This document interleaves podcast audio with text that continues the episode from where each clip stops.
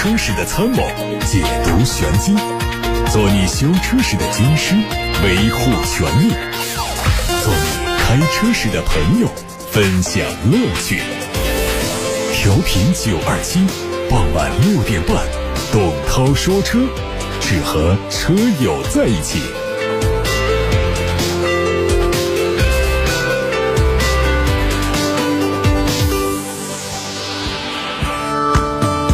各位好，我是董涛，六点半到七点半，董涛说车直播。欢迎把选车用车的提问，把汽车消费维权的投诉发到直播间零二七八六八六六六六六再开通，还有董涛说车微信公众号可以图文留言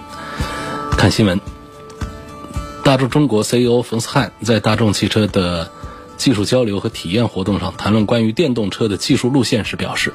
增程式电动车从单车角度看具备一定的价值，但是从整个国家和地球的角度来说，简直是胡说八道，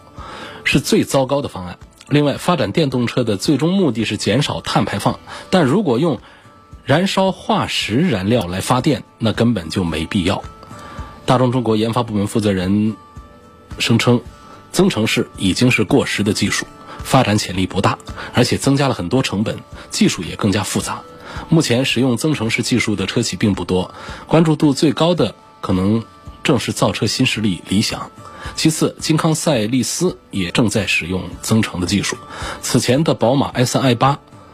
都已经被品牌所淘汰。不知有理想的理想听到这一句话会作何感想？随着本用车销量数据的发布，汽车厂商前十排名也正式确认。从最终的名单来看，进入前十的企业没有变化，南北大众和上汽通用还是位居前三，吉利、长安两家自主车企继续挤进前十，其余位置由五家日系车企占据。乘联会的数据显示，八月份乘用车市场的零售额达到了一百七十点三万辆，同比去年八月实现增长百分之八点九，是从二零一八年五月份以来的最强的正增长。市场表现强势之下，前十排名中只有上汽大众和东风日产两家企业出现销量下滑。需要说明的是，乘联会狭义乘用车零售销量是市场零售的数据，和厂家的批发销量相比，更能够反映真实的市场情况。二零二一款的奔驰 C 级正式上市了，新车会推出标准轴距和长轴距两种版本，总共七款车型，售价区间是在三十点七八万元到四十七点四八万元。新车延续在售车型的设计风格，并且在新增的星辉珍藏版的车型上加入了夜色组件。全新的第三代宝马 X1 原型车早就已经现身网络。最新的谍照显示，新车会采用玻璃全景天窗、大尺寸的格栅和隐藏式排气。它基于宝马前驱平台改进版打造，同时提供选装的四驱。内饰方面配备的是全新款式的三辐式多功能方向盘，有可能用上宝马 iNEXT 车型的同一款的曲面大屏。而在动力方面呢，除了用 1.5T 和 2.0T 的传统组合之外，部分车型还会匹配插电式混合动力系统，以及适配全新的轻混动力。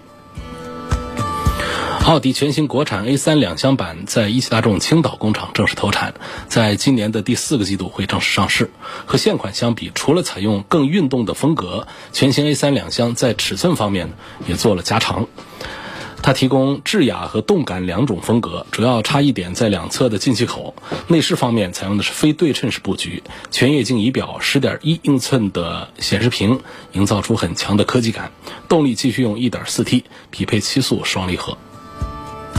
海外媒体曝光了一组捷豹中期改款的 F-Pace 的谍照图，计划在年内亮相。在外观方面，预计将对前脸格栅以及两侧的灯组做一些升级优化，尾灯组的造型也会有所改变。配置方面将改良信息娱乐系统以及更大尺寸的屏幕和新的驾驶辅助系统。动力方面，除了继续用 2.0T、3.0T 之外，还将第一次用 3.0T 加48伏的混动系统。一汽大众明年上半年将会发布旗下的全新旗舰级 SUV SMV，它的定位是中大型 SUV，是基于 MQB-B 平台。从命名可以看出，这个车结合了 SUV 和 MPV 车型的功能性。在外观方面，它更像是途昂和威然的结合体，但是整体更趋向于威然。它会提供六座和七座版本，动力继续用 2.0T 的高低功率，传动系统都是七速双离合。海外媒体曝光了一组丰田全新雅力士车型的实拍图，它有望由广汽丰田引进中国生产亮相。在外观方面，它用了丰田最新的家族语言异形的超大的进气格栅，让车头成为最醒目的元素。双色的车身也让整车看上去更加精致时尚。配置方面，增加了一套全新的主动安全系统，包括了 ACC 自适应巡航、交通道路识别、全自动泊车、车道保持和盲点监测。官方表示，它已经达到了 L。二级别的驾驶辅助水平，动力方面将用的是一点五升自然吸气，匹配 CVT 无级变速器，部分车型还会配备四驱。欧拉好猫是继黑猫、白猫之后推出的第三款以猫为名的纯电动 SUV，同时也是长城柠檬加咖啡智能平台打造出的第一款新能源产品。从欧拉官方获得消息，欧拉好猫将从九月二十五号开启预售，在十月份正式上市。新车相比欧拉目前在售车型，采用了密度更高的电池组，最大功率有一百零五千瓦，续航里程超过了五百公里。参考续航能力和动力性能，它的售价肯定是高于白猫和黑猫的，估计会保持在十万元左右。最近，特斯拉中国官网展示了电池回收服务的信息。特斯拉介绍，它分布在世界各地的服务中心可以处理不满足客户需求的任何电池，并且把这些锂离子电池进行百分百的回收再利用。特斯拉表示，锂电池使用的材料可以回收再用，电池材料经提炼制成电池，在使用寿命到期时仍保留在电池芯内，届时可以提取非常有价值的材料供再生使用。好，各位正在听到的是晚上六点半到七点半直播的董涛说车，我是董涛。各位关于选车用车的提问，关于汽车消费维权的投诉，都可以发到直播间参与互动。热线正在开通零二七八六八六六六六六，还有董涛说车的微信公众号可以图文留言。今天先看微信公众号的后台，从十八点三十分看起啊，有位朋友说，我一直在看日产途达。四驱的次顶配，但是路上很少看到它。想问你这款车值不值得买？同价位合资品牌有没有更好的推荐？我首先就考虑的是日系。实际上呢，在非承载式车身的这种硬派车看来，这个价位当中呢，应该说这个途达还是首选。是它唯一的选项，也是它基本上没有什么合资的产品来跟它竞争这个非承载式车身的这个硬派的，所以是喜欢越野的话呢，你考虑它。但是呢，在城市里面用车啊，这个车还是有一些缺点的。除非这个车呢，我们买来之后，第一个就是要做一些改装，它的改装的空间空间还是比较大。第二个是我们喜欢越野硬派的硬汉们拿它去这个玩沙子啊。这个躺泥巴呀，这个都可以。城市里面用车，我跟你说，它有一样配置，它后面都是个鼓刹，这就是留给大家做改装用的一个空间。那我们买回来，我们不是一个爱玩车的人，就正常来用的话，这样的鼓刹、这样的配置啊，对于这样的车来说，我觉得那显然是太盖了一点。再加上其他的一些配置，也都有一些不合理的地方，就是跟我们的主流的城市工况下的一个日常用车来讲的话呢，实际上是不恰当的、不匹配的。所以呢，我建议这款车还是次要考虑啊。就是在这个价位上呢，我们要尺寸大的，目前合资的也有很多了；我们要尺寸紧凑的、配置高的，其实这个价位的合资品牌、合资产品已经是非常多了。我建议呢，日产途达这个销量又小，然后保值又差。然后还有刚才讲到的这个定位和配置上不一定跟大家的实际用车的需求对得上。从这些角度来讲的话呢，我是打破这么一个想法的啊。日产途达这个车，我朋友的车宝马五二五目前开了快四万公里了，4S 店建议换火花塞。问：二零一八年的宝马五二五多少公里换火花塞？什么情况下需要换？这款车的发动机油路需要什么条件就进行清洗？嗯，火花塞呢，一般来说呢，呃，确实是两三万公里啊，这个店里都会建议换，因为这个时候呢，你感觉不到有什么区别，但实际上火花塞的性能是有所下降的，轻微的下降。所以这个时候如果换上新的火花塞啊，它确实会点火会好一点。那么点火好给我们的车带来的好处也还是比较多的，包括但不限于，比方说他们咱们的碳排放会，它燃烧用完起来嘛，碳排放会少一些，油耗会低一些啊等等，呃，包括动力也可能会提升一点等等。所以说这是一般的建议，但是这说的还是一个原厂的普通火花塞，比方说咱们到了这个一晶火花塞，那可能就是翻倍的。呃，像铂金火花塞，三四万公里那都是没问题；一晶火花塞的话，可以到个六万公里，那都是可以的。所以这个普通的电阻火花塞的使用寿命确实就是两三万公里，啊，那就是得换。所以这种情况下，店里这个推荐你换的话呢，也可以换，啊，就换普通的火花塞就可以。那么还有一点就是，其实我天天在节目里告诉大家，哎呀，这个车什么时候该保养、该换什么了。我自己的车特别懒。那我的车跑到五万多公里，火花塞从来没换过，我没觉得我的动力有下降，油耗有上升，碳排放有有有增加，我觉得跟新车的车况差不多的，不知道是怎么回事啊？也许现实和理论往往总是不能同步，总是有差异。关于这个发动机的油路的清洗条件，其实呢，我们的油路清洗啊，呃，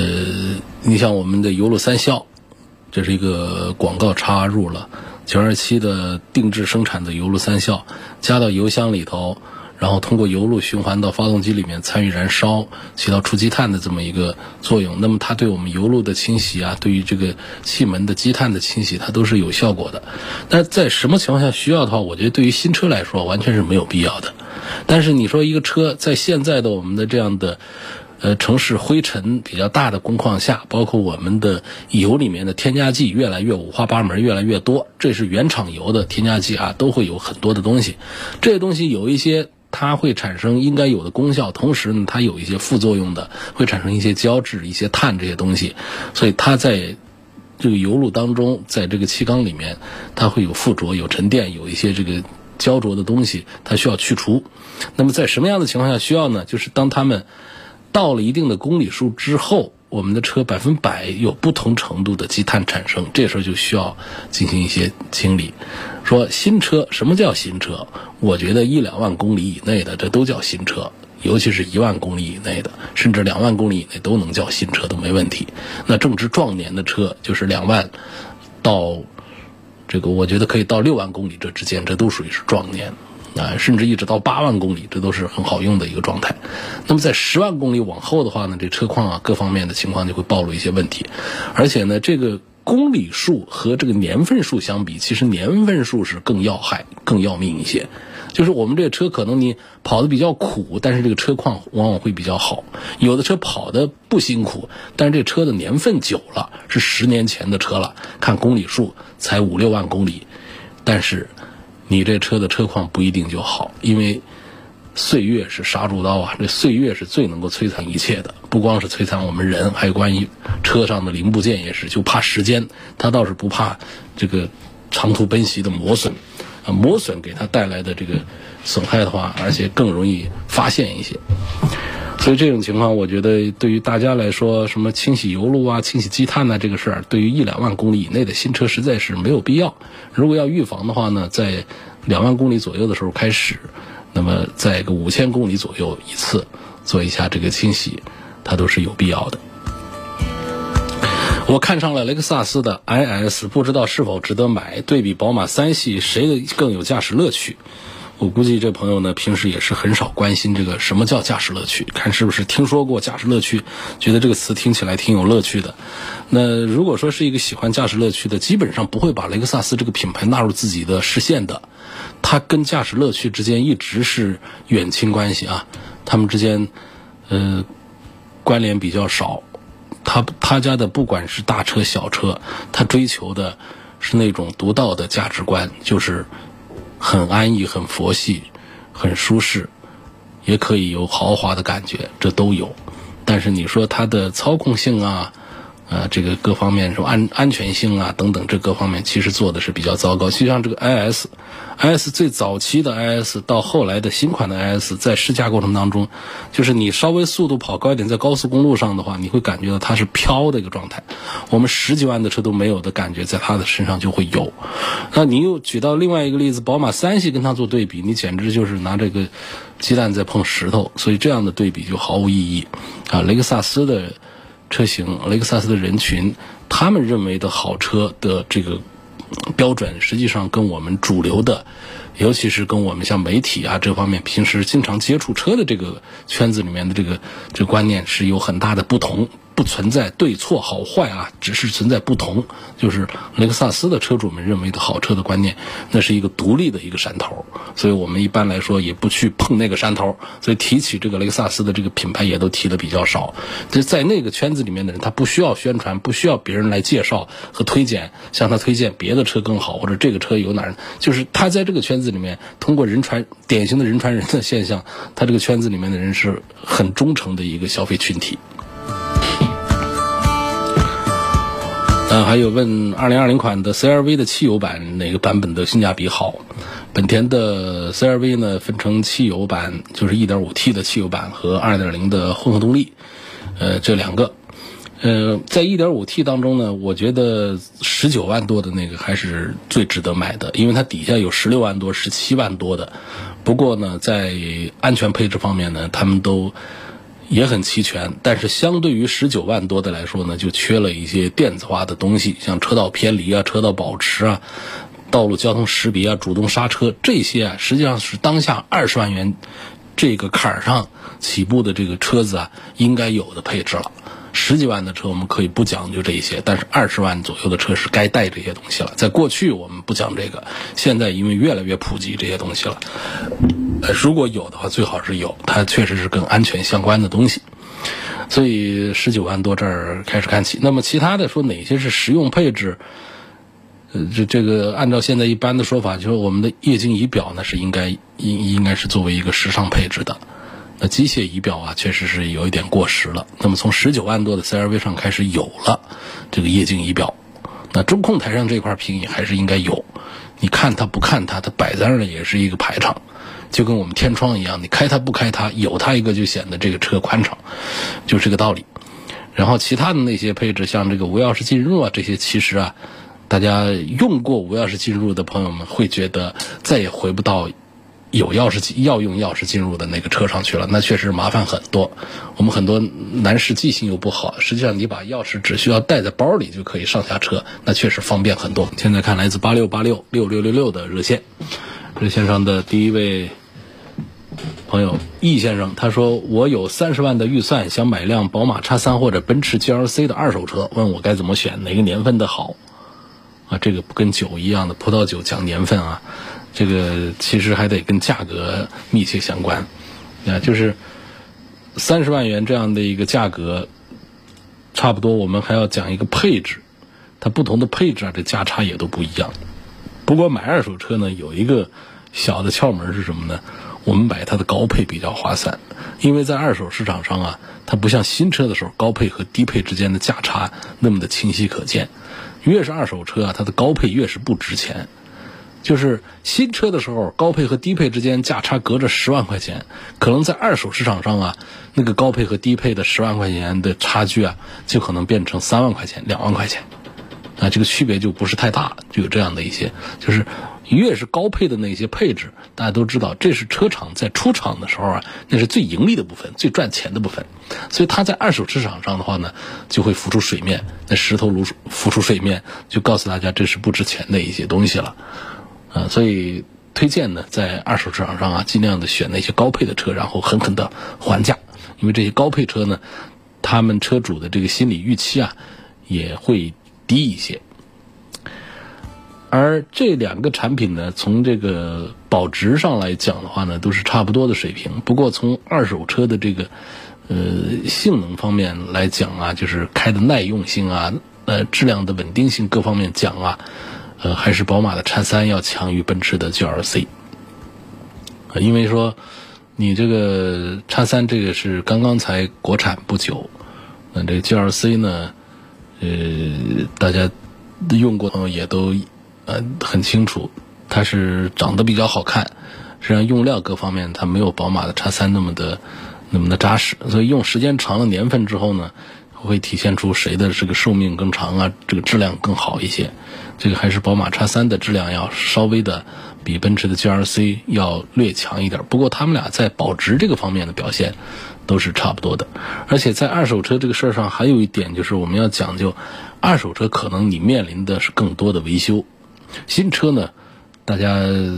怎么着这个维修的事儿还是要少一些，尤其是很多维修它是索赔的、免费的。那么二手车世界里面呢，你如果还在三年六万公里之内，这是没问题。但是出了这个范围的二手车，那可能就是要自己来维修。这个时候啊，维修费用便宜就成为一个课题，这就是要关注的。而宝马和奔驰之间呢，显然是宝马的后期的费用要便宜一些。所以基于这样的一个就是这个呃质量问题的一个风险，第二个就是出了问题维修的一个价格便宜，从这两个维度来推荐。我都赞成二手宝马的叉三多过于奔驰的 G R C 不过这是一个理论上的一个说法，最终要看的还是就是车况和价格之间的关联。我这儿虽然说了一个理理论上，但是你到现场一看车，那明显那个 G R C 它是一个呃这个保养特别好的，叉三是一个事故车，是一个问题车，那显然就应该买 GLC 呀。所以这个一切是以实际情况来，二手车的情况非常复杂，水很深。它和我们新车推荐呢，呃，要关注的维度啊，要第一是不一样，第二个是更多一些，哎，要关注的维度要更多一些。彭先生说，我想买一辆 SUV，希望从性价比和后期的维护保养费用方面对比一下奔驰的 GLA、奥迪的 Q3 和宝马的叉一。啊，首先讲这个性价比上来说的话。这一趴里面呢，我恐怕还是赞成奥迪的 Q 三。我觉得这个性价比的表现还是要要强一些，因为呃，像叉一呢，我的推荐呢是要到高配上去，到了高配上去的价格就上去了。那么对应的叉一的高配的价格的奥迪的 Q 三的性价比就显现出来。当然 Q 三我也是要推荐买它的高配了，中高配了。所以从性价比的角度讲呢，奔驰 GLA、奥迪的 Q3 和宝马 X1 是把 Q3 排在第一位的，那宝马 X1 和 GLA 呢是是并列排在第二位。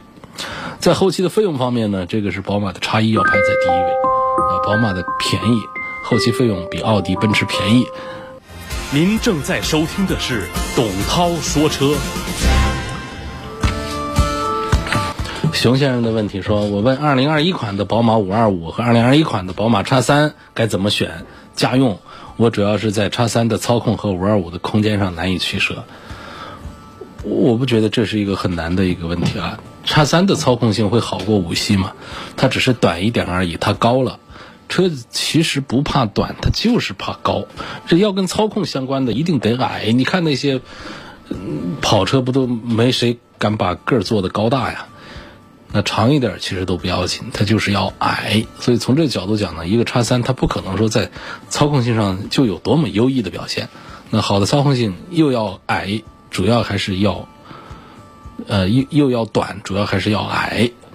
所以从这个角度讲，我我不认为说叉三的操控性会好过五系，所以让你觉得我在叉三和五系之间很纠结，很难办。这个不存在。实际上，五系它作为一个 C 级车，已经有了很不错的这个操控表现，再加上它本身也是空间优势明显，所以同样的价格下，我还是赞成五系多过于叉三一些。那么叉三。应该说，让我们纠结的点其实还是在哪儿呢？就是开叉三呢，确实是前方的视野开阔。作为一个比较时尚的一个家用车呢，这个 SUV 啊，好像比这个五系啊，看起来更像一个家用车一些，不像五系那样的带一点商务的印象了。所以作为家庭用车呢，选择叉三呢，就有它的这个道理。那就是这个车型啊，SUV 的车型看起来形式活泼一些，看起来居家一些。更像一个家庭车一些，只是从这个角度上讲。那除此之外，同样价位上，我一直讲的一个定律：同品牌底下的同价位的轿车和 SUV，轿车肯定性价比 SUV 要高。嗯，下一个问题看来自微信公众号的后台，问新出的小鹏汽车的两款车怎么样？推不推荐他们？呃，我了解小鹏汽车还是比较少。那个小鹏的 P7 这个车呢，卖到二十几万，按道理应该是做的还不错吧。呃，G3 呢，我对它的了解就更少了，十几万块钱。其实呢，在十几万块钱的产品当中呢，我最近在试驾的是哪吒，呃，哪吒的十几万块钱的 U，呃，哪吒 U 这个它的车的这个品牌是哪吒啊，它的车型型号就叫 U。这款电动车，我觉得大家可以可以稍微的关注一下，从十三万多一直到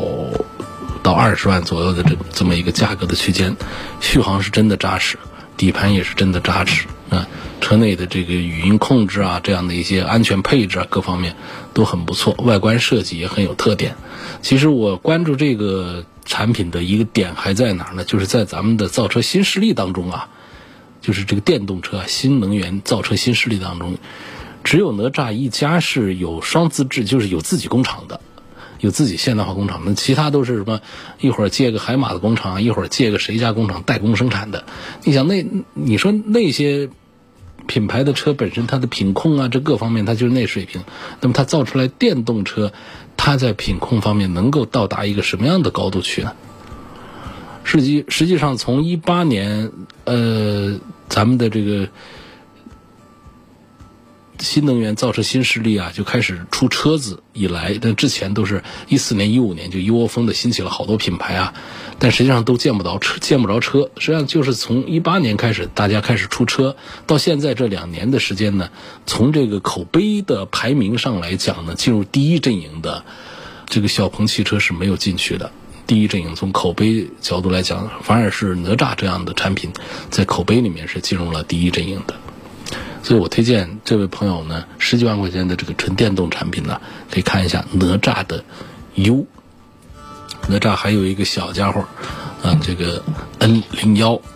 啊 N 零幺这个车呢，只要六万块钱一个，这车也也还挺有意思的。那大小跟那个 Polo 差不多，纯电动可以干到三百公里以上，电动的续航里程啊没有虚标，很扎实。干到三百公里以上，车子肯定是小巧，但是它就六万块钱，而且呢，这个娱乐配置啊，这各个方面一点都不输给顶配，所以其实是挺有意思。建议年轻人们是可以关注一下这个哪吒这纯电动车。还有朋友问：三十五岁男性买四十万出头的轿车，要对比宝马五系和雷克萨斯的 ES 三百 H，谁的性价比好？从品牌、质量问题、后期保养各方面来说。作为一个三十五岁的青年男士的话呢，我赞成你开五系多过于开雷克萨斯的任何车。品牌上讲呢，这一线品牌 BBA，质量问题上讲呢，雷克萨斯的肯定是要好一些。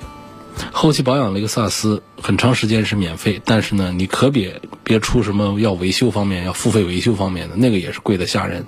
也就是说，轻易不开张，开张要。要狠狠宰一刀的这种，所以综综合讲，我还是赞成像这位三十五岁的男士推荐宝马的五三零多一点。能说一下 URV 这个车怎么样，适不适合买？这个是，你如果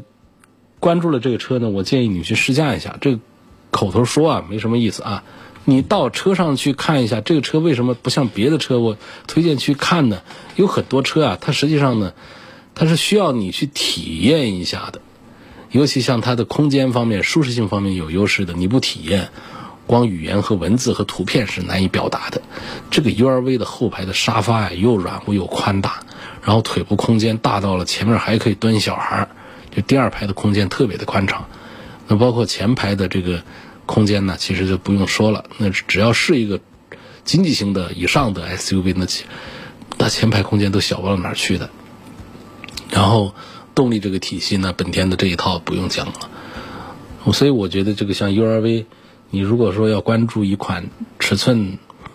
不是那么大，但是车内的空间要比较大、比较舒服的，呃，一个中型的 SUV 的话，啊，URV 是值得重点看的。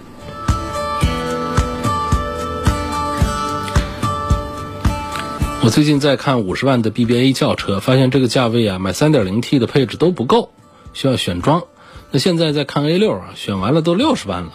有没有其他的推荐呢？我不要 SUV，空间要大一点，考虑操控。六十万来买一个 A 六啊，那除非就是我们真的是一个一个操控狂啊，我们要这个高端的高配的这样的这个三点零 T，否则的话，我觉得实在是一点意义都没有，没有必要来呃从这个性价比的角度、居家用车的角度啊，其实 A 六的这个二点零的一个高功率啊就已经动力很好了，现在实价呢只要三十几万。也就是你非得花两两个车的价钱来买一个 A 六，一个顶配的一个高配的这三点零 T 是可以买两个二点零 T 的，这何必呢？你拿那个价钱，你其实应该上升到哪儿去了呢？你应该去考虑 D 级车去了，你去看 A 八去，啊，看个 A 八的一个低配，就这么一个六十几的这么一个呃一个一个价格，你可能呃添一点钱吧，但是整个的这个车的。我们不讲档次，这个特别俗啊，就是这个车的级别，那实在实在是就上去了很多。呃，哪怕是一个最低配的，它也是一个 V 六，啊，三点零的 V 六，而且呢，还加了四十八伏的轻混，原价八十几万，别被他吓坏了。你优惠下来谈得好，它就是六十几个。你说你是买一个顶配的一个三点零的一个 A 六好呢，还是买一个最低配的，同样也是六十几万，就是贵个几万块钱的？一个 A 八好呢，V 六三点零还带四十八伏的轻混，关键是整个车的平台级别就一下子上了一个台阶。好，今天就到这儿，感谢收听和参与晚上六点半到七点半中直播的董涛说车。每天晚上六点半到七点半都能听到董涛说车，有时候像周六周日可能会出现重播录播的情况，但是重播录播呢，它不是简单的重播录播啊，我们编辑很非常用心。会把这一周以来大家关注比较多的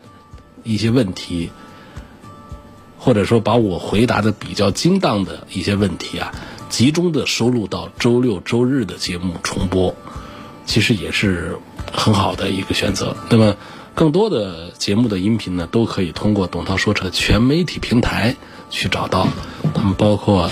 微信公众号啊，微博呀，蜻蜓、喜马拉雅、九头鸟车架号、易车号、百家号、微信小程序梧桐车话啊等等这些平台上都能找到。